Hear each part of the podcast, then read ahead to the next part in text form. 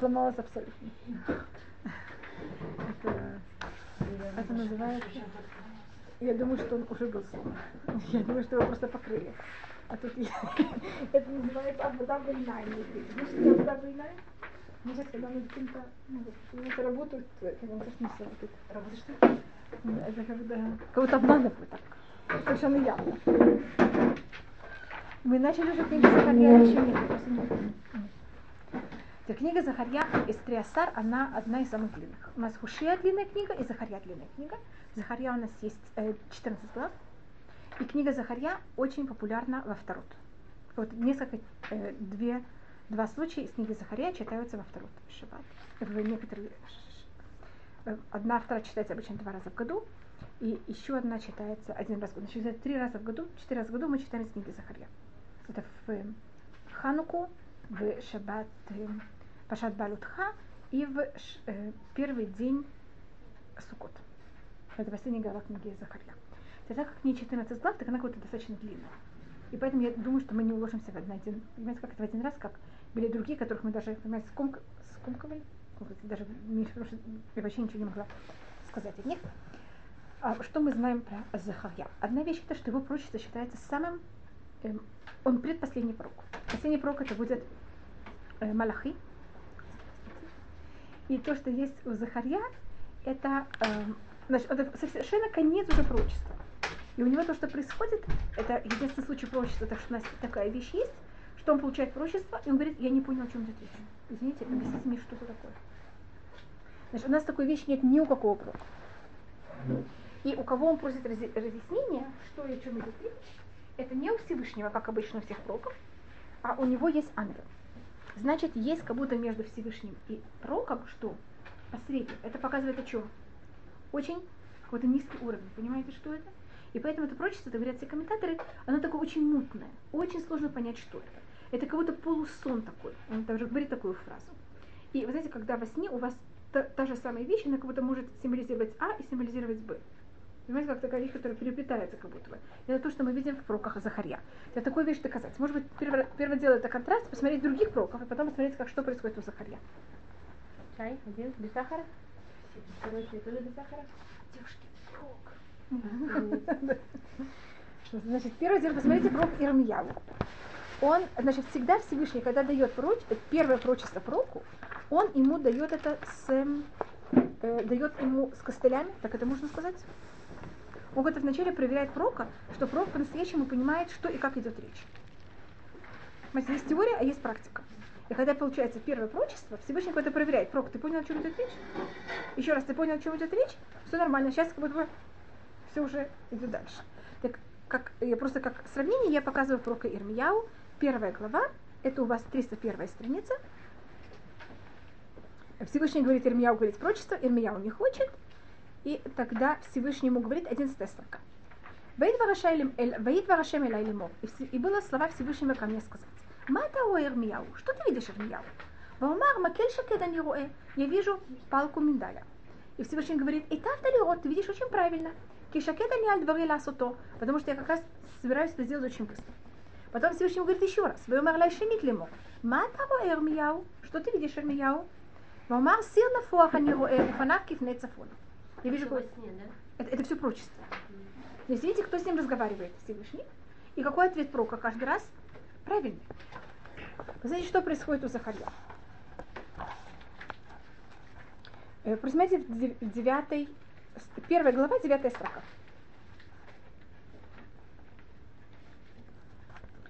Тут Вомар, он видит какой-то Раити Халайла. Первым делом, что он видит? В девятой строке. Как он это называет? Я видел ночь.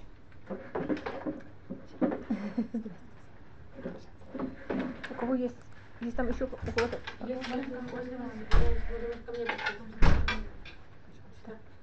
Хотите, тут есть.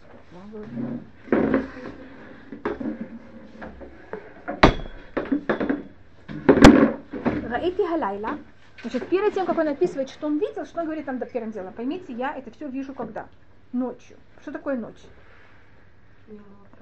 Это не совсем, так?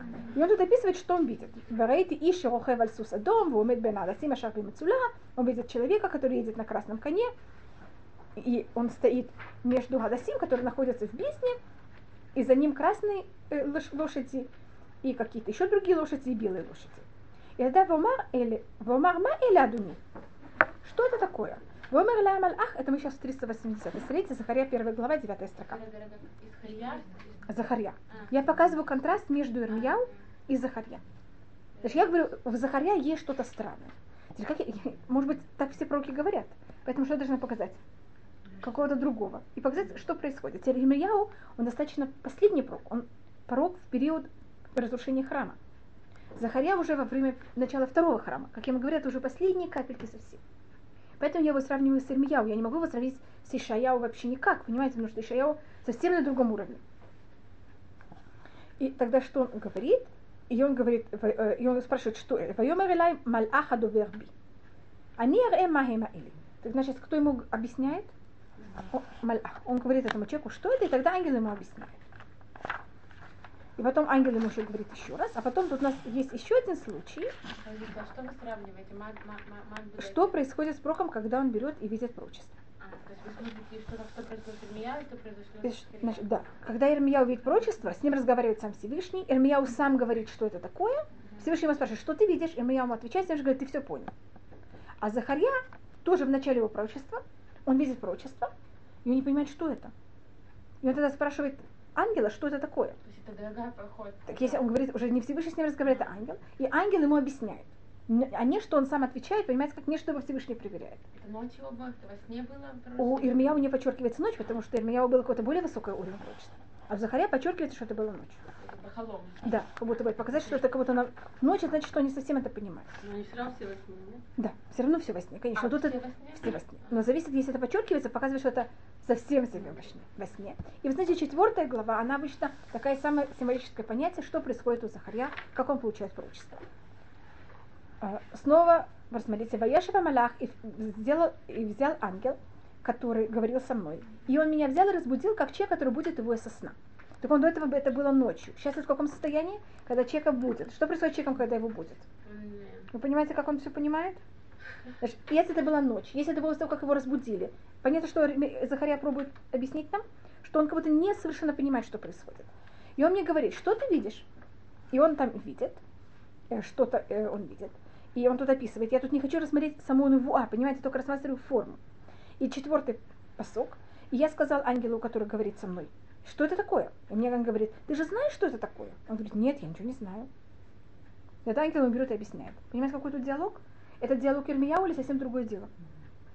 Вы понимаете, насколько это совершенно другое? Ему ангел начинает что-то объяснять, он не понимает, что ему говорит ангел. А ему говорит, нет, ты что, все-таки понял, что я тебе намекаю? И это ангел, и не Всевышний, и, и все время подчеркивается вот это понятие, что он не совершенно понимает, как понимать, что происходит. Может, наоборот, должно быть проще, что от Всевышнего, да, когда понятно, а ангела нет. Нет, это показывает более высокий уровень. Да, да. И все равно он кого-то не понимает. Хотя ты настолько, настолько ниже. И более какое-то мутно такое состояние через какого-то посланника. Так это было совершенно не о самом пророчестве Захария, это было только о чем? О уровне пророчества. Понимаете, что И мы это видим у Захария очень явно, у других это немножко более, но это как будто показывает и Ахагай, и о Малахи на каком-то уровне что-то похожее.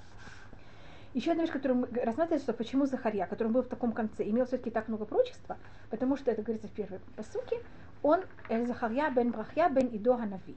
Он не только, у него только отец был пророком, у него еще дедушка был пророком. Понимаете, как он? Потому что он такой пророк, можно сказать, с поколений, и поэтому он в таком тяжелом периоде смог еще получить 14 глав. Когда Хагай получает две главы, Малахи там три главы, понимаете, каждый пророк в таком периоде еле-еле что-то может получить, а Захария все-таки получает немножко больше за счет э, его родословия. И еще одна вещь, которая тут рассматривается, это все пророки до Хагай, Схария, Малахи в книге Захария хотя бы называются первые пророки. А он себя видит как последние пророки. Значит, в модерном иврите Навиим Ришуним так называются пророки Йошуа, Шуфтим, Шмуэль и Малахим, что у них как будто свой стиль. Но по-настоящему Малахим это тот же самый период, как последних пророков. А Навиим Ахурним называются те, у которых стиль совсем другой. Это стиль более поэтический.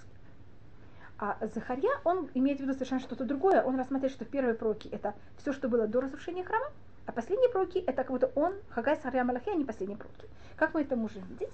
э, вот эта вообще фраза «Навиим решуним», она фигурирует только у, Малахи, у Захарья. И это может быть первая глава, четвертый посук. Э, 480 страница. Не будьте как ваши предки, которые говорили им ханевим харишуним. Говорили им первые пророки, и они их не слушали, понимаете, чем это закончилось. Только, может быть, так как я взяла эту цитату, я немножко тут рассмотрю, тут говорит Мидраш, что ему евреи ответили очень хорошо. Он им сказал что-то, евреи ему очень хорошо ответили. Он им сказал, посмотрите, вот вам первые пророки говорили, как надо себя вести, вашим, и ваши родители не слушали их, и посмотрите, что произошло. Где же ваши родители? А ему, пророки, а ему еврей сказал, а пророки где? Первые, которые это говорили, что с ними? Они в том же самом месте, где наши родители.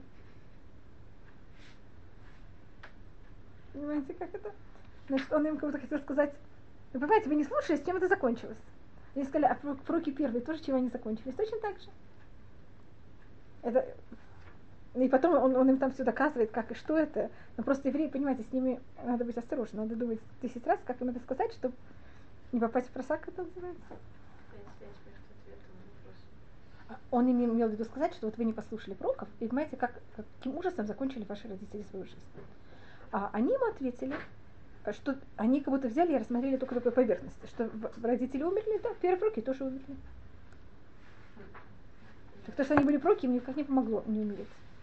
Никто и не рассчитывал. Да, не, конечно. Это, то- я только говорю, как они, понимаете, как они сыграли, как будто на том, что он сказал. Я просто прочитаю, если хотите, я прочитаю этот псок.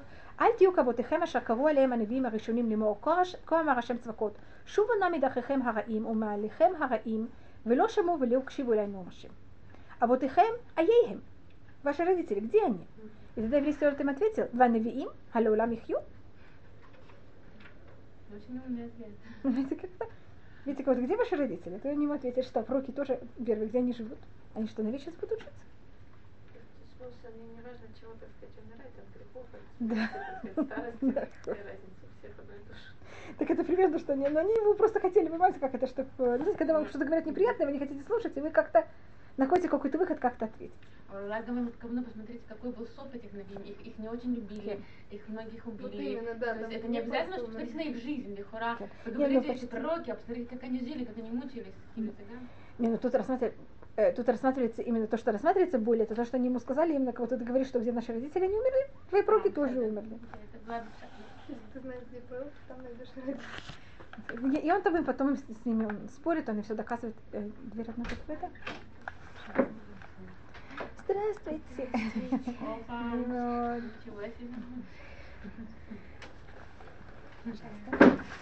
И это просто так, как мы э, взяли эту цитату, так я уже вот просмотрела также это.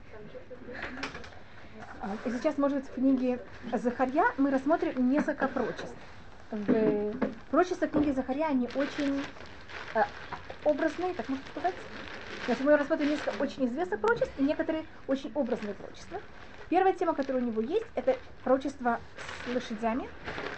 И эм, значит, прочество с лошадями у нас находится в первой главе. Можете их увидеть. Можете сами бегло посмотреть глазами. Первая глава, а, пятая, шестая, седьмая строка. И потом посмотрите в шестой главе, как я помню, извините, это шестая глава, да. Шестая глава с первого посука по пятый. Это 483 страница.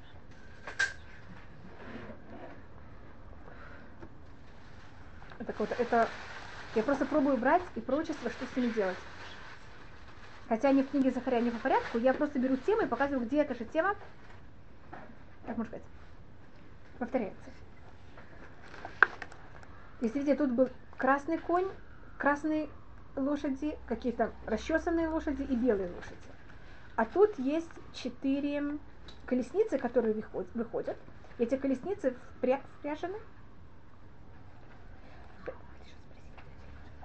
Впряжены в, в них красные лошади, черные лошади, эм, белые лошади и какие-то, а в последней, в четвертой, каких-то Багудим, Амуцим, какие-то два сорта лошадей. Что это рассматривается четыре народа, которые нас будут порабощать. Ну. Да, четыре галута. Теперь я беру вот эти как будто бы лошади, которые в начале, лошади, которые тут, там в обоих есть красные, в обоих есть белые. Понимаете, как это? Я как будто объединяю, рассматриваю как то же самое. Хотя они, значит, в Захарья можно рассматривать его, что он как будто берет и а, начинает скобку, и потом ее заканчивает в другом месте. А в середине открывает другую скобку, заканчивает еще позже. Понимаете, что происходит с темами? Скажем, лошади в первой главе, в шестой главе. Там, понимаете? А, оттуда отсюда? Т- Оттуда идет. Потом, скажем, будет Мануа, она будет в четвертой главе, она будет потом еще позже. Как бы с Насакьям делать какой-то все, все, всем нам Нет, ну надо просто, если мы немножко. хотим, по- если мы хотим кого-то понять, потому что это как ночью, понимаете, человеку снится сон. Если мы хотим понять, что происходит, нам что надо делать все время? Вот рассматривать с одного места в другое, с одного, как будто объединять это вместе, тогда у нас вот есть какая-то картина. А если мы рассматриваем, что происходит в середине, мы как будто забываем, что было в начале, и мы, мы как будто полностью не понимаем, о чем вообще идет. Почему тут есть три лошади? Потому что он же находится в периоде э, царя Дария. Это начало прочества, в царя Дария. А Дарий, он какой царь? Какого народа? Персии. Значит, сколько уже народов прошло? Один минимум. Понятно, Вавилон уже прошел. Сейчас мы в середине Персии, и у нас есть только сейчас Греция и Рим. Понимаете почему? Тут он видит только, так как это начало его прочества, он видит, что будет дальше и. А когда говорится о том, как выходят колесницы из двух гор, там рассматривается какое-то, как это все будет с, первым, с самого начала до самого конца. Там рассматривается какое-то все четыре. Если вы заметили, что последняя колесница, так у нас есть красные лошади, э, вторые черные, потом у нас есть белые. Белый это Греция, э, красный это Вавилон. Вы знаете, что Вавилон, он был, э, его металл Вавилона это золото. А, а медь? В- Медь это Греция. А Вавилон, у него, его металл это, крас, это золото, а золото у нас всегда символизируется красным цветом. А почему Греция тогда белая? Посмотрите, что у них, у них было как будто, они пробовали какие-то показываться будто такими красивыми и хорошими. Внешне вот это. Да. А почему эм, Персия черные? Потому что за счет, когда хотели взять уничтожить весь еврейский народ, Магилат Эстер, какое-то лицо всех евреев, что с ними произошло за этот почти год. Вот, понимаете, почернели. Поэтому эти лошади, лошади называются черные. А последняя колесница, это как будто наша колесница, говорится, что лошади в ней будим амуцим. И видите, что как будто два цвета? Как это на русском переводится, я не знаю. Но у вас говорится два цвета, нахон? Потому что последнее знание, оно будет не одного цвета, это не будет кого-то там Персия, Греция, а будет два совершенно разных вещей, что это христиане и мусульмане. И комментаторы, каждый комментатор рассматривает по-другому. Кто-то говорит, что Будим это христиане, кто-то говорит, что Мутим это мусульмане. Понимаете, как это? Так я, может быть, возьму один из этих э, комментариев. Я возьму, что Будим это э, христиане, э, это мусульмане. Будим это от слова барат. Знаешь, что такое барат? Это вот есть белые пятна, вот на каком-то другом эм, фоне, я не знаю, там какой другой фон у них был, но там у них вот и белые пятна. И это мусульмане, которые они будут плохие к нам, но не настолько ужасные. А муцим, если у вас есть перевод на арамейский, он переводится это, что это, цве- это серый цвет, пишется цвет серый, что это, цве- это взято с арамейского. Что это, э, а серый цвет, это цвет, э, на арамейском, как говорится, не говорится там серый, а говорится цвет пепла. И это символика христиан, которые что сделали с храмом? Сожгли нам храм. Просто я говорю, что почему мы решили, что христиане, что мусульмане, в любом случае видите, что есть как будто два цвета. Мусульмане хорошие относительно. Да, относительно. А христиане какой-то цвет э, пепла. как он сказал. И, также у нас есть еще добавочная вещь в этом, но только я это не рассмотрю, только говорю немножко, что эти четыре, они связаны как будто с четырьмя сторонами мира. А, вы говорили север. Вы говорите, что у нас есть север, Север, запад, восток. да, Да, да. Север, восток, юг и эм, запад, и как будто вот они, вот эти четыре из них, они как будто рассматриваются, только они рассматриваются по сторонам мира, как они относительно Израиля. Если мы уже говорим об этой четверке, мы важно. э, значит, относительно, и мы рассматриваем все относительно Израиля. Так относительно Израиля Греция рассматривается немножко э, восточнее, э, Рим рассматривается самый северный, Персия у нас рассматривается немножко более южная, Вавилон рассматривается немножко более э, восточный. А что у нас, э, Греция немножко западнее рассматривается. Восток, да. Персия это восток. Восток. Не, вос- э, Персия юг. Это юг. Знаете, как, это, как будто бы относительно Израиля, как это. Мы как будто не рассматриваем абсолютно как это, а как это все происходит относительно Израиля. Знаете, как это сжимаю. Ам, И, и также, после того, как если мы говорим об этих четверок, Мы просмотрим тут еще одну вещь. Это харашим. Извините, что я не Как как какого цвета э, Если Пятна. пятнистый. Пятна хранить. Относительно. Все относительно.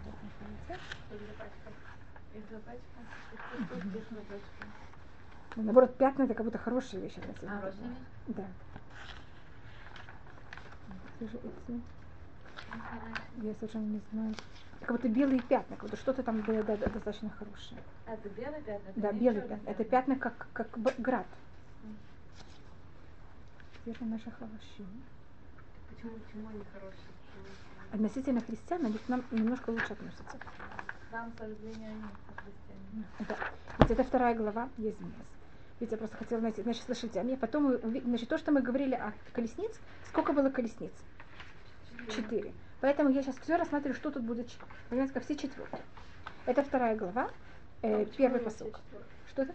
Почему у него все четверки? Не все, у меня нет, у меня есть даже семерки. Я тут просто, я говорю, как я беру пророчество, я говорю одно пророчество, я все его нанизываю. Я будто ищу какой-то код. Как я, почему... И я рассматривала, у нас была тема лошадей, а когда было колесниц, у нас было четвер- четверо колесниц.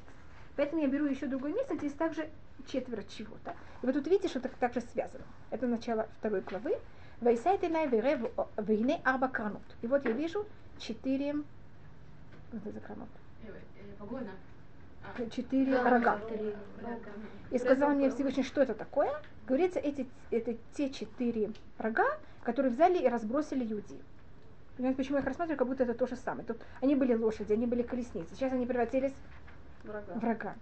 И тогда Всевышний говорит, и вот приходят четыре, эм, как их называют, харашим. Это рем- ремесленника, Всадник. это парашим. А. А харашим, э, тут у вас третья глава, последнее слово. Какое у вас будет? Работать на, на, э, мастеров по железу. Вы знаете, я имею в виду это харашим, потому что я рассмотрела, те, кто умеют э, взять и резать. И они берут эти четыре рога, и они их срежут. И это символика, кто эти четыре, значит, это будут те четыре праведника, которые возьмут этих четыре рога, как будто бы что сделают с ними? Их срежут. Один из них, как вы понимаете, это Машиах и Илья. А Машеха два. Но тут рассматривается, то обычно рассматривается, что это будет два. Один кого-то относительно еврейского народа, два относительно еврейского народа, одна от кого-то других народов тоже. Или в каждом периоде был свой.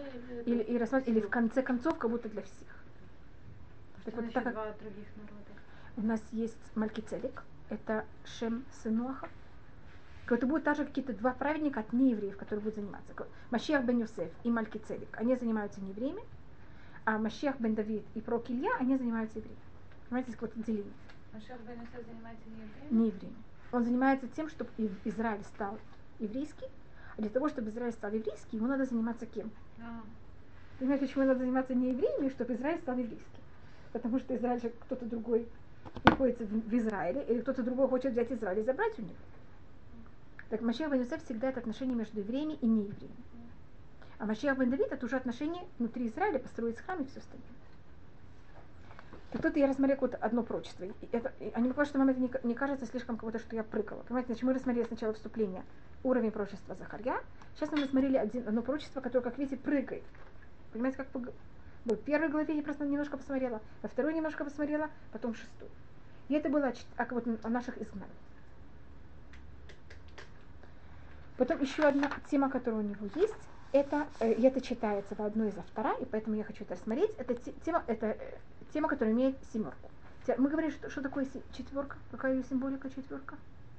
У нас также в Леля есть четыре.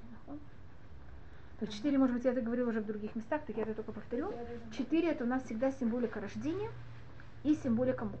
Поэтому это Песах. Поэтому это Песах. И поэтому на четыре проматери, четыре жены у Якова. Вы видите, совершенно другие вещи. Когда мы пришли, когда мы были в пустыне, мы там находились 40 лет, это рождение еврейского народа. Так вот, 4 помножить на 10. Когда Муше был на горе Синай, он был 40 дней от рождения еврейской религии. Вы знаете, что беременность женщины длится 40 недель? Понимаете, что я говорю? Вот, вот, вот. Все, что связано с 40, это вот 4, 40, 400. Вы знаете, что Всевышний обещал Аврааму, что его потомки будут 400 лет мучиться. Понимаете, как это? Вот это а, для того, чтобы так Всевышний сотворил мир, что для того, чтобы что-то родить, надо очень тяжело мучиться. Родить не, не обязательно ребенка, родить это имеется в виду что-то создать. И это рассматривает Магаль также, что 4 это первая цифра, которая она не простая. Хава, изначально женщины рожали намного быстрее. Нахуй, Не Это после греха. То, что я говорю, это имеется в виду только Это после не греха. то, что так со- создал Нет, нет. Нахуй. Но, но после греха. Да, но греха да, откуда они взялись? Нахуй, не, но я говорю, что так Всевышний сотворил мир, имеется в виду после греха, так А. Всевышний сделал мир. Конечно, нахуй. Мы его так Да, но, но, но Всевышний так Сделать, активно что мы можем влиять на мир. Да. И, но за счет, но это как он кого-то нас наказал этим. Не знаю, Понимаете как? Ну, вы правы, вы правы. Я должна была кого-то подчеркнуть, что это после этого да, тупо. Вот мир был создан создан по одному уровню, а потом и такая вещь произошла. И э, Почему муки она обозначает? что? Почему четверка обозначает муки? Четверка обозначает род, рождение. Размножение. А, А размножение не, могут, не может произойти без мук. Поэтому они как будто одновременно то и другое. И если вы знаете математику, вы можете заметить, что 1, 2, 3 – это числа, которые делятся только на себя и на единицу. Первое число, которое делится на что-то другое, кроме единицы и себя, это четверка. Понимаете, почему четверка символизирует размножение? Потому что она, она это какое-то, оно число уже сло- сложно это называется, но какое-то непростое. Оно уже на что-то делится. Один, два, три ни на что не делятся, их невозможно просто делиться. Э, Так поэтому у нас сколько было царств, которые э, царили над еврейским народом? Четыре. Понимаете, почему четыре? Потому что это были как будто так еврейский народ как будто создавался. Евреев в Египте должны были первоначально быть, как вы знаете, 400 лет. Понятно, что я пробую посмотреть все, что у нас. И поэтому, как вы сказали, в Леляседах у нас будет четыре бокала, в Леляседе у нас будут четыре сына, в Леляседе у нас будут четыре вопроса у сына. Знаете, почему все будут четверки? Может, рождение еврейского народа. Мы, когда мы говорим о рождении, мы, у нас сразу будет цифра 4. Когда мы говорим, как Всевышний влияет на, на мир, и как Всевышний дает что-то миру, у нас цифра будет 7. Уже Всевышний создал мир в течение сколько дней? 7 дней. И, может быть, вы знаете, после Песаха мы начинаем считать 7 недель до Шавуот. И это как, это как Всевышний дает нам все возможное, что можно дать. А десять? Это семь. Я вообще десять. 10 Десять это, макот. это, это, 10 это э, символизирует абсолютную полноценность, который, которая уже немножко выше нашей возможности. А десять макот. Вот Это то же самое, простите. Это когда Всевышний, значит, мир был создан, тут такая, ну, совершенно правы, что спрашиваете. Мир был создан в течение 7 дней помощью 10 извлечений. Значит, когда мы говорим о 10, это обычно, когда Всевышний что-то дает такое полноценное. Даже если это макот. Даже если это макот. У нас есть рассматривали, что были 10 э, извлечений Всевышнего, которые потом превратились в 10 макот, которые потом превратились в 10 заповедей. И есть там целая параллель между этими всеми десятками. Десять макот, и потом во что? 10 деброд, асерта Деброд. деброд. Это а, ну, 10 накот и 10 деброд. Нахуй. И, смотрите, Басара Маамарот. Видите, что тут был Маамар, а тут был Дибур. Видите, это, вы знаете, что ли- Вайдабер Ашем аль Моше Лимо. То есть сначала Всевышний мир сотворил на уровне Амира, это а- Асара Маамарот Невауля, а потом есть Асерата Диброд. И это проходит через Асерата Макот. Вот А всего такая- четыре этих десятки, потому что есть еще повторяется 10 заповедей чуть измененных. Что это? Десять заповедей в первый раз и второй раз. Получается четыре десятка. Да, у нас есть несколько десяток. А еще больше. Не евреев, получается. Из этого получается, что для, для евреев, понимаете? Да, да, конечно. Десять заповедей, десять заповедей были для евреев. 10 макот. Десять макот были для евреев. Они- А египтяне были бедные только, как сказать, битью, понимаете? Как вы называете, когда вы что-то бьете для того, чтобы вы хотите это... э, Как это называется, ну вот эта вещь? Груша. Как она называется на русском? Груша. Есть у нее еще какое-то название, но я забыла. Иврите. Боксерская груша. Я знаю. Так вот это, так э, египтяне были всегда все груши для того, чтобы показать что-то. Может быть, я даже объясню, что, что было. Всевышний, когда сотворил мир, он э, сотворил их. Но тогда люди могли подумать, что вот видите, я взяла часы, я их завела, и они могут идти сами по себе. С помощью 10 смокот Всевышний показал еврейскому народу, что мир не только был создан Всевышним, но он также правит над этим миром. Поэтому, понимаете, кто... А египтяне вели себя так плохо, что они могли быть груши. Но это было для... И Всевышний это все время говорит еврейскому народу, это для тебя. Поэтому, конечно, после пять первых наказаний, что делать с фараоном? Фараону нет выхода. Вот и нет выбора. Первые пять у него еще есть выбор, не быть грушей. А после первых пяти у него уже нет выбора. Так зачем же дается дальше пя- еще пять? Если фараон уже, понимаете, не имеет никакой выбор. Это явно для евреев, это не для него. Смотрите, по одному из объяснений. Понимаете, что я пробовала показать? Такое, и тогда раскрывается еще другая сторона э, правления Всевышнего мира, и тогда могут быть даны асерат адегрот. Можно сказать, что мы просто неправильно пережили Тамакот, мы смогли получить асерат адегрот? Э, асерат Тамакот считается основа дарования Тура. Э, Анахлуаварм. Потому что также асерат Тамакот для нас у он не несайон, для нас он подарок. Понимаете, что это мы в асерат Тамакот пассивны. Как в асерат Мамарот мы пассивны, также в Асерат Адиброд мы пассивны. Это- абсолютно мы тут ни, ни при чем. А Асерат Адиброд мы, да, что-то сделали, чтобы их получить. И вот эта десятка, это, сим- это символика также Йом-Кипура. Значит, Йом-Кипур, он выпадает на десятый день эм, седьмого месяца. Это какая-то абсолютная полноценность. А семь это немножко что-то другое. Мы рассматриваем какой-то грядущий мир после прихода Машеха, и после всего-всего. Это десятка.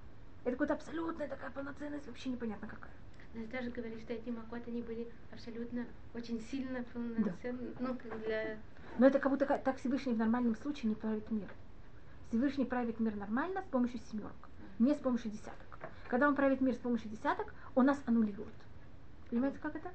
Это как будто явно он проявляет себя, и мы вообще никто. Мы не участвуем. Мы не участвуем. То есть, этом не когда можем мы участвовать. активны, а когда А когда десять мы еще как-то... Мы, это, То мы на три участвуем? что- да. В десятке нету места. На, пробовать. для- на десятке нет места для человека. На семерке есть место у человека. Да, для есть, поэтому есть скрытие Всевышнего. Откуда получилось место у человека? Нах- Всевышний себя скрыл. Поэтому, Понимаете как? А семерка это когда Всевышний проявляет, проявляется в мире без того, что он нас аннулирует.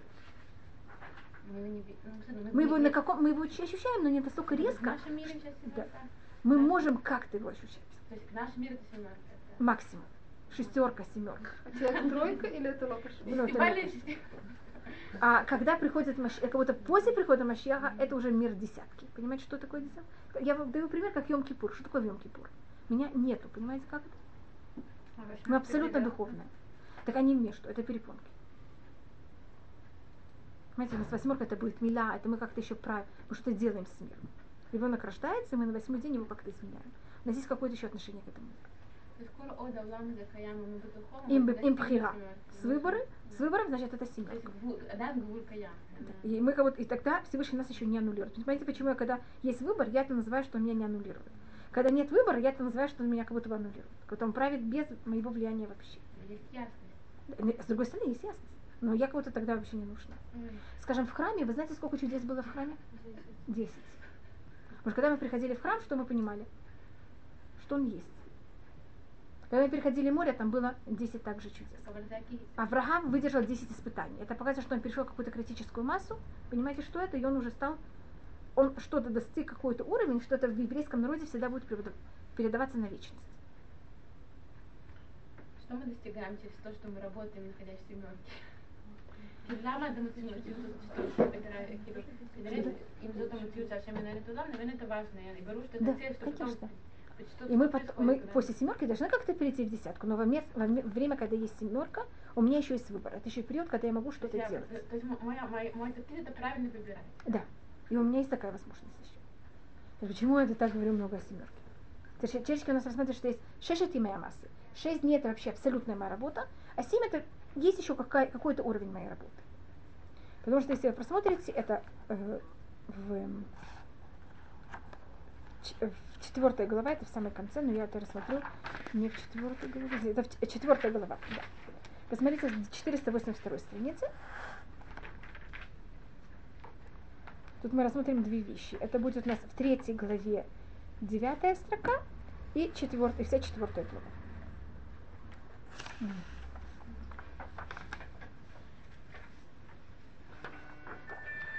Вы видите, в третьей главе тут есть камень, у которого есть семь глаз. Третья глава, э, девятая строка. У вас есть камень с, глаз- э, с семью глазами. А в четвертой главе вы видите, что есть мануа, есть э, семисветильник, у которого есть семь? Под- семь э, свечей. Или? И у нее есть, и там есть с двух сторон зайтим, и там есть с двух сторон зетим, и там есть кого-то, как они, вот какой-то зетим, вот естественно, они берут, пере- что да? А, нет, я, я уже еще немножко заканчиваю и перехожу на Песах, поэтому мне это... И там есть по обоим сторонам э, две эм, лозы из, не лоза, как они называются? Лоза. Лоза, так можно сказать, две веточки из, эм, из финика. Но там они называются шибулим. Значит, они как будто, та- там не, есть как там колосья, как будто там очень-очень много фиников. Понимаете, как с обоих сторон? Потому что э, фини- из финика они же не, что это? Это не могут быть колосья, потому что финики это не пшеница. Поэтому символика вот очень много фиников, и они как будто берут сами пережимаются и вливаются в эту манура. И это вот символика того, как Всевышний берет и правит мир. Вот влияние Всевышнего на этот наш физический мир. Через эту манура. Вот, Как, как она? Раз. значит, есть манура, у которой есть семь, семь светильник. По обоим сторонам есть две э, финики, нет, две Ветки? ветки, маслиновые ветки. Лозы. Не, не финики. Маслин. Маслины, маслины, я извините, что финики. Две из... Только они называются щибулим, они называются колосья из э, маслин. Только, понимаете, колосья и маслин это не совсем подходящая вещь. Поэтому я смотрю, что как будто их очень много э, маслин. И есть тут как будто такая вещь, которая называется м, эм, центриот. Там как будто это, они входят в какую-то какую-то машину, такую, которая их берет и выжимает. И от них, и от, из этой машины выходят такие эм, тинрот, как называется тинрот? Трубочки. И они берут и льют масло в эту восьми- светильник. Какая Акбала, почему это сравнивается с так Всевышним И это понятие того, что вот как Всевышний правит мир. Как- Вот как- есть вот эти э, масла, это всегда символика э, того, что масло это символика света. Так вот, как Всевышний освещает мир, как Всевышний влияет мир, что вот есть это масло, так вот оно естественно все это происходит. Не кого-то кто-то берет, это вкладывает. Так вот, это такая машина, как Всевышний кого-то взял и так машину за- запустил. И это все время работает через семь. Да, вот Бог должен вкладывать эти маслины. Ну, как будто это само вкладывается, как А, будто бы. И это вот, эти, вот это понятие, что есть э, камень, у которого есть семь глаз. Это вот понятие ашгаха, влияние Всевышнего на мир с помощью этой семерки. Значит, хотите, можно в это войти, что это и как это все происходит? Это то же самое, что происходит у нас в семь дней недель э, между Песах и Шавуот. Есть даже мнение, что в каждую из этих эм, свечей входили семь, как их называют, трубочек. И поэтому это будет оказывается 7 на 7, 49. Это как Всевышний влияет на мир. Вот, но когда он как будто правит миром, как будто в естественной форме. Как будто он даже, как будто- мы даже его не можем, как будто не видим его. Понимаете, как это? Это само по себе как это все происходит. Как Всевышний сотворил мир в течение семи дней, и так это вот все продолжается дальше. Что ну его Конечно, но, конечно, но когда я смотрю на физический мир, мне кажется, что солнце всегда восходит и всегда Это заходит. неправильно так смотреть, что как будто бы само по себе. Это как и, и не это. Нет, это конечно. нет Да, как бы... Это как роса.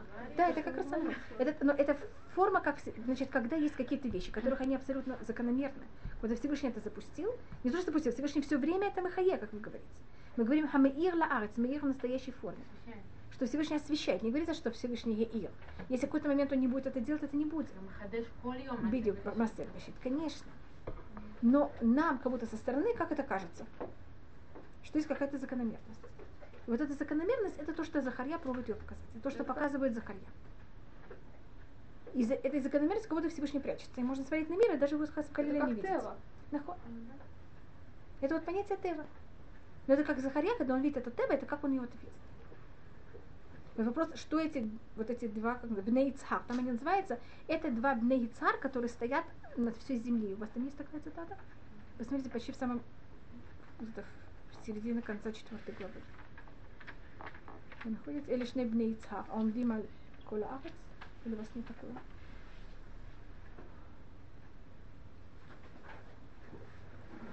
Есть у вас? Вы нашли такую фразу? הנה, посмотрите, מה שותים עם השם הם שותות בכל הארץ. ומודיע לך. כלומר, מה שני הזיתים האלה, את הפרזה следующая. שני הזיתים אשר אה, בני יצר עומדים על אדון הארץ. Это э, четвертая глава, 14 строка. За то, что я рассмотрела, что семь глаз на этом камне и, и менура, что это все то же самое, вы это видите в четвертой главе где-то э, десятый посук или что-то такое. Там куда сравниваются глаза совсем с, с этой минорой. Понимаете, как это куда рассматривается? И тогда вопрос, кто эти, бней- эти два бней царь? Кто же эти такие, из-за которых все так вот, вот так вот работает? Так самое простое мнение, что это э, главный священник и еврейский царь. Потому что, и понятно почему это. Потому что кто приводит, кто помазанный маслом у евреев? Куген Гадоль и Мелих. А пророк почему? Что это пророк только видит. Он вот там не участвует. То есть с маслом, потому что Да. это масло, которое... И это как будто за счет них это все как будто происходит. И царь это масло. Тирош, вы, вы не говорите, вы цареха, вы говорите это в шма. Дати эса бесотха левемтеха, вахараль тараса, там говорится. Тирошха и цареха. И царь это масло. Ганха тир- тирошха и цеха. Тирош это вино, а и царь это масло. Так простое объяснение, это просто и царь это масло. И так мы тут говорим о маслинах, понятно как, это все это масло. А если не что рассмотреть, что кто приводит к тому, что эта вся машина работает, это наши страсти. И яцаратов, и яцарарат. И шней бней цар, и цар это как будто шней. Ну, царь тогда. Как будто то, что порождает А, яцар. то, что я, да. Какая-то вот эта работа, то, что происходит за счет яцар. Здесь на каком уровне вы хотите это все рассматривать, я просто показываю только... А кто как это рассматривает? Это устное предание дает и такое, и такое возможность. Храмы мы спим, как нам. Потому что из-за чего вообще в мире есть как будто вот вся эта машина работает как будто бы. За счет нашей яцарим, если бы не наши яцарим, это все как будто не работает. За Кирмара, насколько есть влияние у человека. на мир. Хотя это кажется, что Всевышний какой-то все влияет, и машина, как вы я сказала заранее, как будто работает сама по себе. По-настоящему эти, эти маслины, если они не входят, ничего же не будет работать. Так это же гам и гам пытали нахуй, Хашем конечно. Да-да, это будут обе вещи одновременно. Так это то, что мы рассмотрели э, пока. Теперь хотите сейчас посмотреть, что про ам, Песах? Вам так интересно просмотреть книгу Захарья, или вы не хотите настолько как бы входить в такие подробности? Интересно, Псаргамур. Так может быть только я рассмотрю тут еще одно пророчество, которое очень популярно, и его есть кто, может быть, говорит это каждое утро, а, каждую вечер они говорит. Вы говорите «Алез, алозе ут муцальми эши». Вы говорите такой посук? В алозе ут муцальми. Вы не говорите такой? Нет, Шма Вы говорите такую вещь в Крият Шма. Это только для того, кто говорит это в Крият Шма. Кто говорит алозе ут муцальми эш, так, пожалуйста, можете это посмотреть. Это в книге Захарья во второй главе, я думаю. Или в третьей, есть, может, я, я, я хорошо никогда не помню название глав. Да, это третья А глава. потом там ши- Шир Ширим. Да. И посмотрите, это начало третьей главы. А почему не Вариант? связывается? Который что? Почему не связывается? Я не знаю, я не видела. Но это тут рассматриваются все вещи, которые как будто страх ночи. Вот, а тут а, вот, и оттуда, и оттуда. я тут, да, тут мы сейчас посмотрим, что это такое. И он увидел, в третьей глава описывает, что он видит Иошуа. Иошуа был главный куген в период э, Захарья. И этот и Иошуа, у него нехорошая одежда, у него грязная одежда. Читали вещь? И рассматривается, почему у него гря- грязная одежда. Два комментария. Одно комментарий, сыновья Иошуа, это можете просмотреть в книге э, в Израильных имя. Я извиняюсь, что не принесла Ктубим, но они говорят, что вы не верите. Это написано там совершенно открытым текстом. И сыновья Иошуа женились на нееврейских. Галилют. Что это? А вы знаете, что если Коэн женился на нееврейской женщине, его дети не Коаним. И поэтому Дети одежда... дети. Дети детей, внуки. Не, его дети не дети. Нахуй. Да, да, и никуда выходит полностью из себя. И поэтому одежда Иошуа, она грязная. Понимаете, что это символизирует? Не он сам, а вот его потомки, они кого-то нет. Потом они хазру чува, и поэтому там говорится, что ему сняли эту одежду, одели ему другую одежду. И это символика того, что его дети справились, и тогда вот одежда Иошуа стала хорошей. Это одно объяснение. А другое объяснение рассматривает, это такой целый рассказ, в период Ирмияу были два еврейских лжес... были в период Ирмияу много лжепророков. Были два, совсем нехороших лжепророков. Одного звали Циткияу бен Кулья, а другого Ахав бен Масия. Они написаны в книге Ирмияу открытым текстом. Должно быть. Вы хотите говорить, если мы знаем э, имена их отцов. И они были очень плохи. Просто до невозможности. Они занимались кровосмешением.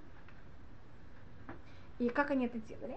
Приходил один и говорил, ты знаешь, мне Всевышний вчера сказал, что вот это просто велико... неописуемая мецва, чтобы ты находилась с другим.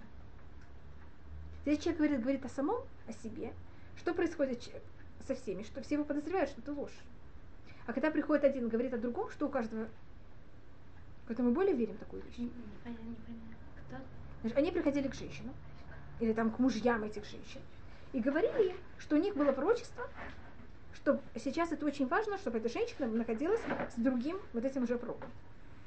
Они не для себя, а просто Ну, а каждый для другого. для друг друга.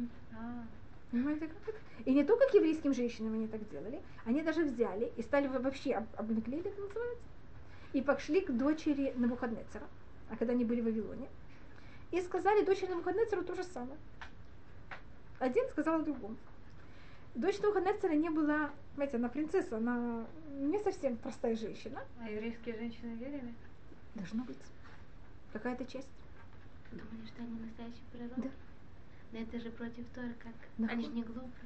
Я не знаю, я просто говорю, что описывается. И они тогда пришли к Навуходнецеру, к дочери Навуходнецера. Дочь Навуходнецера, ей это не очень понравилось. Она пошла к папе и сказала, дорогой папа, мне вот такой сказал еврейский пророк, что с этим? Он сказал, извините, я знаю, что Всевышний евреев не может терпеть такие вещи. Мне кажется, что тут что-то не в порядке. И он сказал, знаете, я вас проверю. Я вот до этого, у меня были три еврея. Я их взял, кинул в огонь, и они остались живы. Помните Даниэль Мишель Ханя Вазарьян? Если вы по-настоящему пророки, я проверю, кину вас и посмотрим, что будет. Они поняли, что дела не совсем хорошие. Они сказали, «Ну, ну сейчас уже выходить они не могут. Понимаете, все, в любом случае их убьют. Потому что если скажут, что они же пророки, им все равно их убьют. Они сказали, знаешь, дорогой Навуходнецер, тогда было трое, а нас только двое. Так, Правильно. поэтому мы же не выдержим. Так Навуходнецер сказал, хорошо, вы знаете, берите кого вы хотите. И они взяли Иешуа. А у Иешуа нет выхода. Понимаете, почему это? Навуходнецер берет от него требует. И тогда Иешуа берут и кидают в огонь вместе с ним. Они, конечно, что с ним происходит? Сгорают. А Иешуа, он сам не сгорает, но его одежда сгорела. И тоже поэтому говорится, что его одежда... э, Что-то? Грязная одежда. как- Это имеется в виду, что его одежда была такая, ну понимаете, что значит грязная одежда? Полугоревшая. Вопрос, почему одежда Иешуа сгорела наполовину, а, Иешу, а одежда Мишель э, Хананя и Азаря не сгорела. Потому что их было три, три праведника. Так когда три праведника вместе, понимаете, огонь даже до них не дотронулся. А он, если бы он был сам, может быть, он, его одежда бы не сгорела, но он был рядом с двумя, понимаете, кем? Ойля Раша, Ойля Шкано. Вы знаете такое выражение. И поэтому у него одежда будто бы немножко подгорела. И это то, что, то, что описывается здесь, что ему говорится, снимите эту одежду, что эти- и он как уд муцаль мииш. Вы знаете, что такое? Бьем Рашем ля сатани гарашем бха сатан. И сказал Всевышний сатане, что вот не слушай то, что говорит сатана. Вегарашем бха бухэ барушалайм, Иошуа лизе уд муцаль мииш. Иошуа он как будто как горящий, когда было, б- мы Голова берем спасенный из огня, там, да, головешка. А Я просто объясняю, почему это... уд. Да. А, Так кто такой головешка, который спасен из огня? Понимаете, почему он называется головешка, как говорится на русском? Как вот это вот. Спасенный из огня. Почему он так называется? Понятно, сейчас это вся связь, что-то происходит, что там говорится. а его сыновья действительно были не... Да. И потом они справились. Это говорится все в Нахамье. А он сам был цадик. Большой очень цадик. Вы понимаете, все, все, все бывает в жизни. Просто... И тогда тут говорится такая вещь еще, и это может быть последнее, что мы рассмотрим, это будет.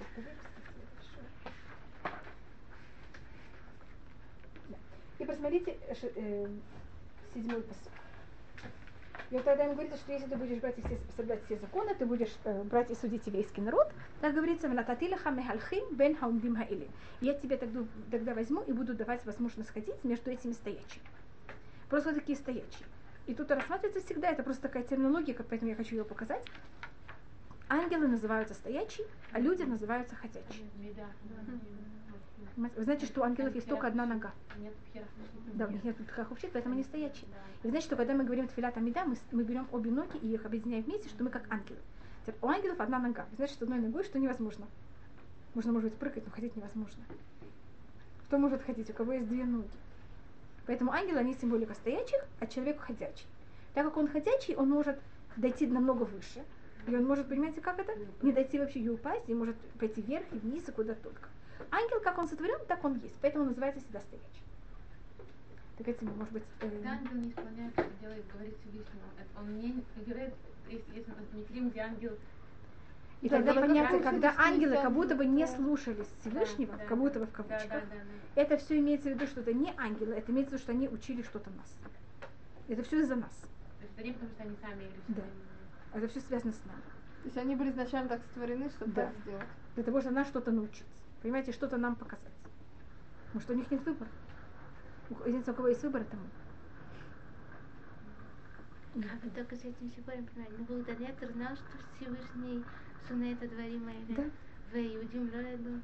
או שהם פשוט היו כבר ברמה שהם אולי- ברצון עשו את זה. Нахуй, бля, я- Извините, что я вам такие нехорошие вещи рассказываю. Я вам просто, понимаете, вы אבל הם же... ידעו, נכון? זה נכון, פשוט נכון, הייתה נכון, רמה נכון. ירודה. Знаешь, просто пошли за, ну, тоже За Ецер какой-то, да. Просто так как я, я выбрала этот посок, потому что если кто-то его говорит, говорят Шмаля Мита, просто немножко понять, почему это называется горящая головешка, которая сцелена языком. Евреям много лет ну, боев. В наше время тоже очень часто. Ну, нахуй, какое-то понятие, где и что, и как. Э, это запутано. Э, нахуй, конечно. И это э, как, говорится в книге Ирмияу, говорится это их не имена, Ахав бен Куля, Циткео бен Масия, и говорится там Ашар Клаан, Навуходнецах Мелах Бавель Баиш, что их взял Навуходнецах царь Вавилона, и их э, каляет Клаам это как, можно сказать, на русском. Да, понимаешь, что сделать. И просто я, я беру вот этот посук с тем, что тут описывается, все это объясняю, но кому же это не я, это делает устное предание, объясняет, что это точно произошло, и о чем тут рассказывается, и что, что тут вообще было. Ам, так может быть... еще где-то описывается? Что да? Кроме как здесь, еще где-то Так описывается? здесь и Бермияу. Это в двух местах. И Мидраш эти оба места он э, берет и объединяет. Так я просто, я не знаю, что делать. Вам такое вещь интересно, что вот такие вот, как будто бы, Это очень интересно. интересно? Понимаю. такие э, пробую, и тогда, может быть, в следующий раз без, э, без Раташем, то, что мы рассмотрим, это другие места в Захарья. Э, То, что есть, вы слышали, что Иерусалим должен дойти до Дамаска? Ну, Только не рассказывайте Сирии, пожалуйста. Сирии. Но вы знаете, что Иерусалим должен дойти до Дамаска? Вам кто-то говорил такую вещь? Вы знаете, откуда вы это знаете? От Захарья, нет можете открыть восьмую главу, по-моему, это или девятая, или восьмая глава. Первый посуг или восьмой и девятой главе книги Ирмияу. Там говорится... Ирмияу. Э, э, Захарья, Захарья, конечно. А где находится? В книге Захарья. Что вы говорите? А, Дамаск? Это столица Сирии, мне кажется. Девятая глава, первый посуг. Я вот надо посмотреть, где Масса? Видите, Хадрах, Ва Дамесек Менухатор. Тут написано, и до Дамаска будет твой отдых. Говорится у вас такая? Да? Видите, дом нашей темы называется тем же самым. это, это это еще Исраэль? Да, считается- просто воевать. Это считается, что когда придет Машех, Иерусалим должен быть до Дамаска. А пришла изначально те булот, которые... Не, это, это, это больше, Нет. это уже гвулет, который не... Гвулет Автаха, это какой-то после. Это уже булот, которые... Будет. У нас тогда таких булот не было, да? Нет, Нам таких у нас не было. Дамаск был вне Израиля. То есть, а, то есть у нас никогда не было, у нас будет. Да. У нас, так видите, тут Здесь Манухато, его Если отдых будет в Израиль. Дамаске. Почему? Иерусалим или Израиль? Так Тут целое, об этом целый там большой спор. Все понятно, где будут все места, которые приедут. Да. Из Америки. Франции. То, с одной стороны, рассматривается там, когда устное предание в этом всем рассматривает, она говорит, ну, говорится, что Иерусалим. В, в, в Невнетага Ир Альтиля. Иерусалим будет построен на ее же холме. Ее же холм, значит, что она будет на тех же самых границах. А что да- значит Вада Месек Манухато? Что его отдых будет до Дамаска. Как же это может быть какой-то... те- ой, Московская область. Что да? Менухото? Менухато. А, Менуха. По, по ивите у нас есть посук в Таилим, который говорит о том, что Иерусалим как вот это место отдыха Всевышнего. Так как говорится тут в Адамесек Менуха, только вот его отдых до Дамаска. Это же Невята и Альтиля, Иерусалим вот построен на ее же холме, как мы видим сейчас, где построен Иерусалим. На том же самом месте. Но нельзя сравнить святость Иерусалима со святостью Сирии. Как А ты кто рассматривает, что какая-то святость Иерусалима будет распространена от этого же места, где она будет построена, до Дамаска. Вот Иерусалим будет сам построен на своем же месте. Но его святость будет распространяться до Дамаска. Обращаем, что Гуль были там. Понимаете, Как это? сейчас, если Ну. Да, есть вот, вот видите, Иерусалим распространяется. Но потом тут есть целые другие проблемы, что у нас есть полос, это говорится в книге э, Ихаскель, как будет распространя- как, где будут находиться все 12 колен.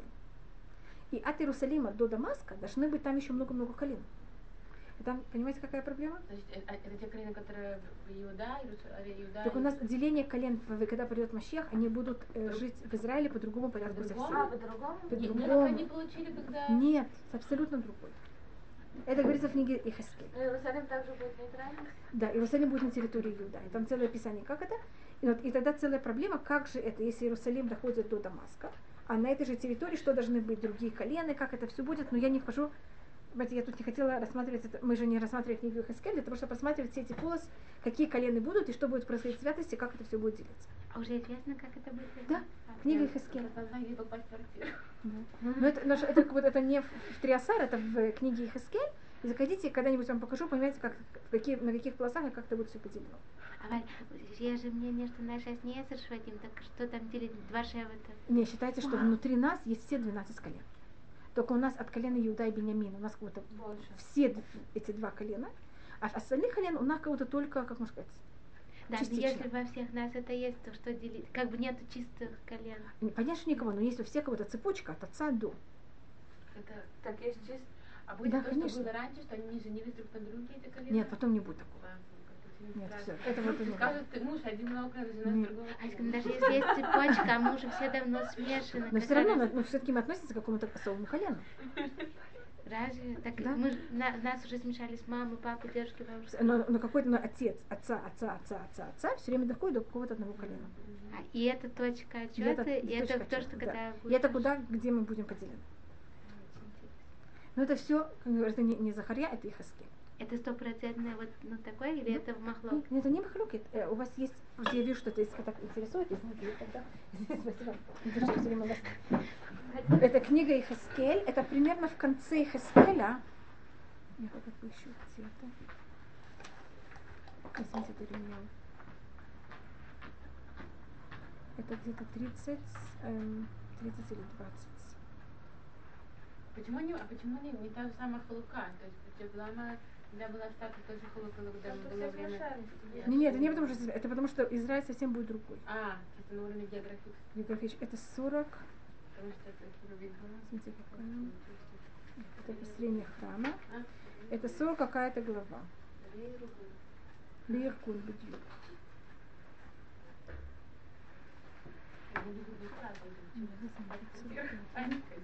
вкладывать? Это где-то...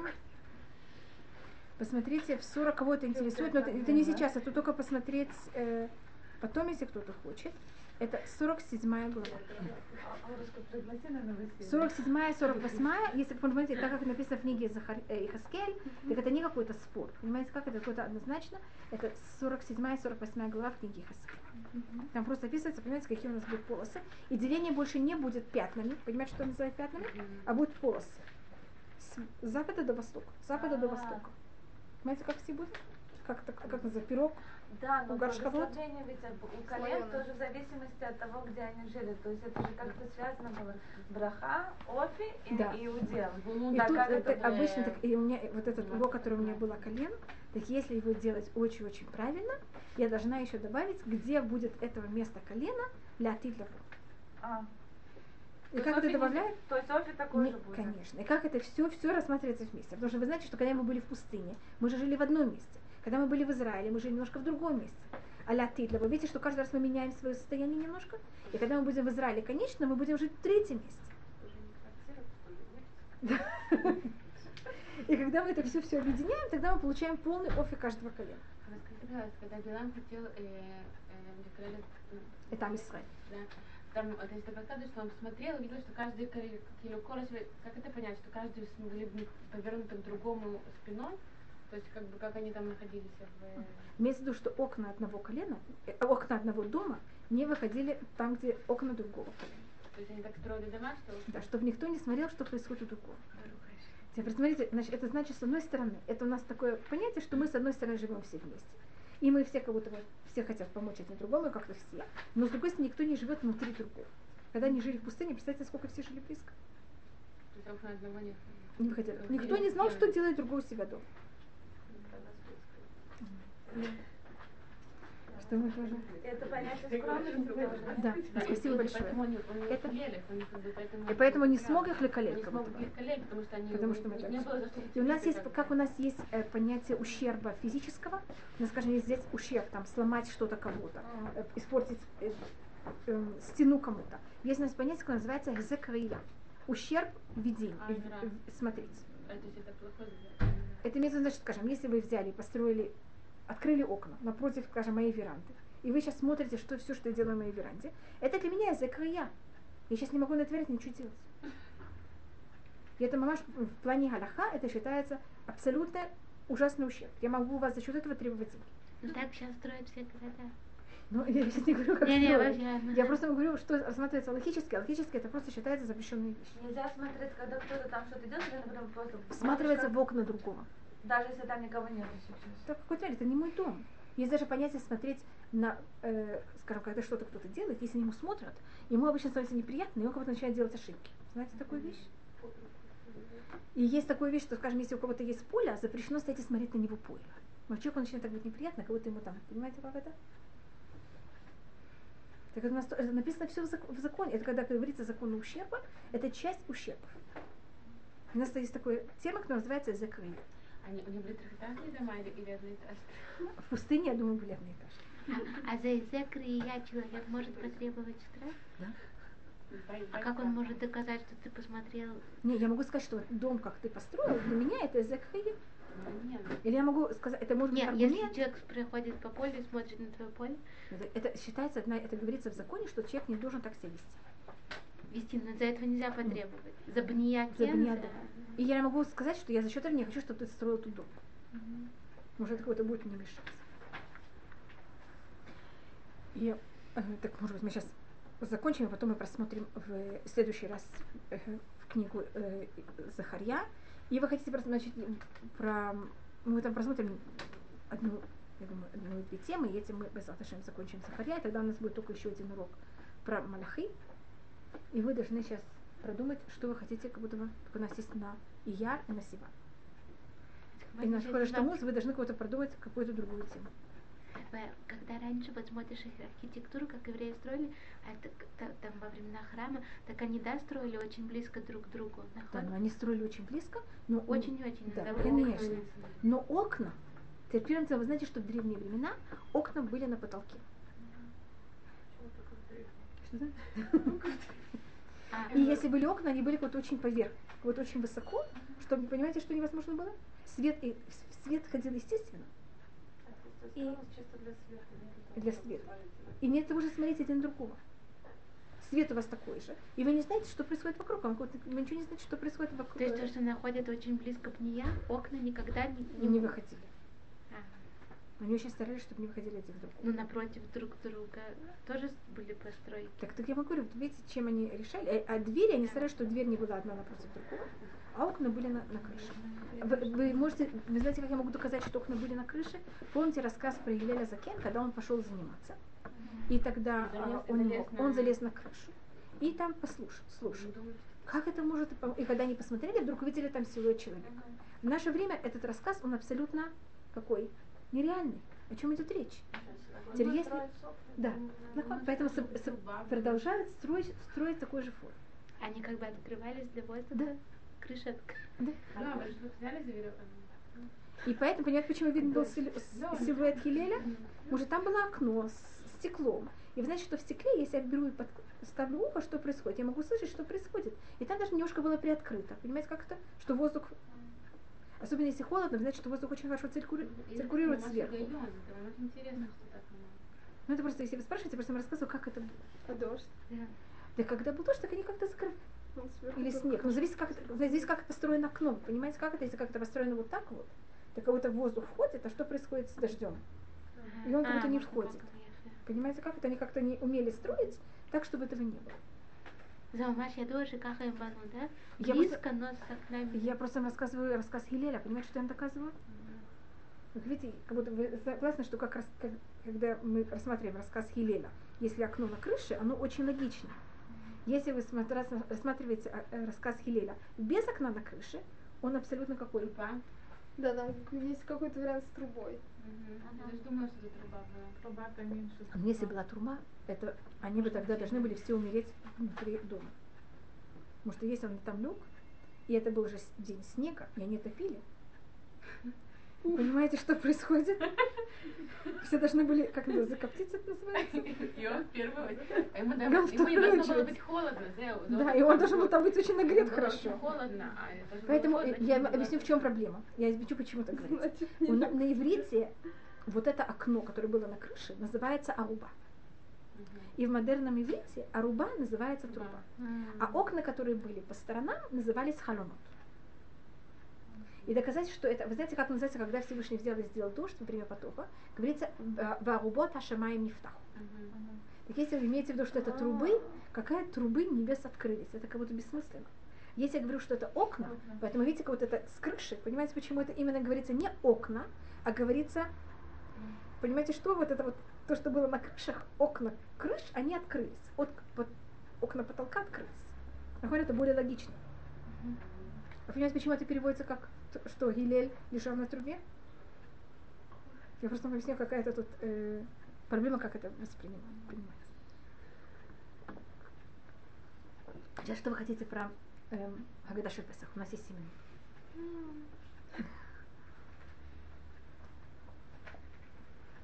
Я просто Моя самый маленький сын должен спрашивать Мани штана. Не, не должен маленький сын. У нас ага, то, что рассматривается в Аллаха, есть семьи, где все спрашивают Маништа. То, что у нас есть, да, обязательно. Значит, у нас есть две мецвод в течение года, которые связаны с, с выходом нашим, с рассказыванием выхода из Египта. У нас есть мецва каждый день вспоминать выход из Египта. Лемат скоро идем цитха мерас мицраем, коли михаеха. И вы знаете, как мы это делаем? За счет этого мы каждый день, когда мы говорим шма, мы говорим в конце также паршат цитит, в котором говорится, они Ашем Рукихем, Ашер Цитиет Хамерц Мицраем. Я вас Всевышний, который вывел вас из Египта.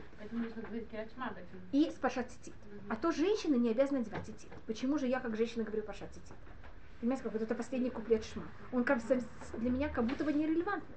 Потому что в нем есть вспоминание выхода из Египта и еще одна вещь о том, что запрещено идти за глазами и за сердцем. Но как будто сама паршат цитит, сама вещь, которая говорит про цитит, она куда для меня не- ко мне никак не относится. И вспомните о выходе из Египта, мне зачем сказать, я вышла из Египта. И Всевышний вывел нас из Египта. Один раз в день мы этим исполняем эту мецва. Но у нас есть совершенно другая мецва. Вейгадитали винха байом магу лемова, бавур зе, и ты должен сказать твоему сыну в тот день, за счет этого Всевышний взял и вывел меня из Египта. Это мецва особая, на какой день? На Леля Седер. Байом магу в тот день. И это мы должны сказать не вспомнить, Леля Мантиско, что мы помнили, а именно в Егадита. Мы должны рассказать. И рассматривать, что самая правильная форма рассказа, это когда она происходит в форме вопроса и ответа. И тут есть несколько вещей. Одна вещь, форма вопроса и ответа, она намного интереснее.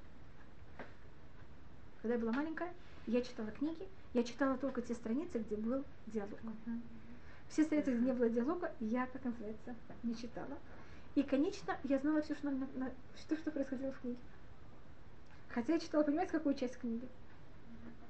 И я как-то, как-то у меня получалось. Я могла всем говорить, что когда я говорила с теми, кто читали эти книги, все считали, что я все прочитала с начала до конца. Но так интересно, когда так вот написано сплошь, это неинтересно. Здесь и другая проблема. Вот это вот это очень поверхностная вещь, более глубокая вещь. Мы должны рассказать нашему сыну, говорится не просто рассказать, сказать это, а надо это делать так, чтобы это было твоему сыну, чтобы он понял. Как я могу сказать, кто мой сын, как ему надо с ним разговаривать? Для того, чтобы я поняла, о каждом надо говорить с ним по-другому. В момент, когда ребенок спрашивает, я по его вопросу что понимаю? Кто он такой и как это ему надо рассказать? Понимаете, что это, почему надо вопрос? Так мы согласны стоять на голове, не понять, что делать. Только привести, чтобы ребенок спросил. На базе его вопроса, что я понимаю? Кто он такой? И тогда я знаю, как ему рассказать. А Это одна вещь. И другая вещь, я его заинтересовала. Понимаете, как это? Если вы спросили, вы хотя бы, м, может, есть какая-то возможность, что вы послушаете ответ. Если вы не спросили, зачем вам все слушать, что я рассказываю? Пожалуйста. Почему из того, что именно он спрашивает, мы понимаем, что он сын? В любой тему, в любой тему может спросить. Потому что есть э, нюансы, как человек спрашивает. У нас, скажем, есть бен там. Там это полноценный. Знаешь, что такое тамим? Полноценный. Не, а на другой спросила, как, как на основании вопроса можно понять, что он именно сын? Они не что, вы имеете что он именно сын? Тут мы- мы имеем не просто сын, а какой сын? Мы имеем в виду, как ему надо это рассказать. Нет, ну мы сказали, что, что и мы, мы, мы в мы митцва, э, рассказать э. Так, надо через этот вопрос мы понимаем, что именно это он сын. Не, не что он сын, а какой он, кто он такой, как ему надо рассказывать. А, Значит, если это маленький ребенок, который, или человек, который воспринимает достаточно вещи на простом уровне. Если начну ему философствовать, он ничего не поймет. Если он, наоборот, человек, который все хочет понять, почему и что, ему буду рассказывать очень просто, это ему будет сильно интересно. Поэтому у нас есть четыре сына, и мы должны на, на базе их вопросов понять, кто они такие, как с ними надо разговаривать. И у нас говорится, нам, если ты отец, если ты не понимаешь, мы тебе даем шпаргалку, и мы тебе пишем. Вот как пойми по вопросам, кто он такой. И мы делим всех на четыре части. И ты понимаешь каждого, понятно, как это куда засовывается. Есть митцва рассказывать Тиноку. Может быть, Два я думаю, ну, нет, такой так они понимают. И это митцва или Я это... не знаю, Это хинух. Это даже Это это, хин- хинух. это пира даже хинух. Любанеха, нет, Это имеется винха, это имеется в виду все. На женщину тоже есть митцва? Да, мецва в Леля Седер это мецва и для женщин, и для мужчин. Нас- Женщинам рассказывать? И, Нет, женщины мужчинам. также вообще имеется в виду митцва. Потому что у нас есть, есть у нас две митцвот, которых они э, мидурайта, э, законы Торы, и они также обязывают женщин. Это Шаббат и Песах. Именно Вейгаль это, это об этом спор, э, рас- рассказать кому-то. А им а есть мацу и пить вино это также женщины обязаны, как мужчины.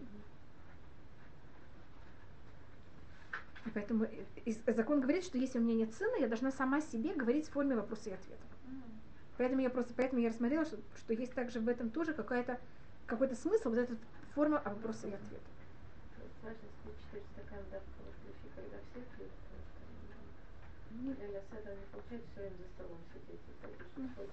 Да, не, ну можете, и можете читать, как вот вы можете делать это как вы хотите, потом в какой, Более-менее да, То есть эти вопросы нужно, чтобы был какой-то иньян, иньян, то есть, потому что можно было просто рассказать, то есть так интересно рассказать, там у нас вот Но когда вы интересно рассказываете, вы берете себя и рассказываете. Надо понять, что этому человеку, кому я рассказываю, ему это интересно вообще. То есть поня- Это это как я того, как, как я поняла, кто он так. Поэтому говорится, есть там, есть Раша, есть Эшиной лишь Оль, есть Хахам.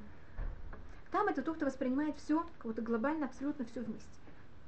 И тоже называется Бен Тамим, это полноценный. Нахон Яков был Иш там. Так там это хорошая вещь.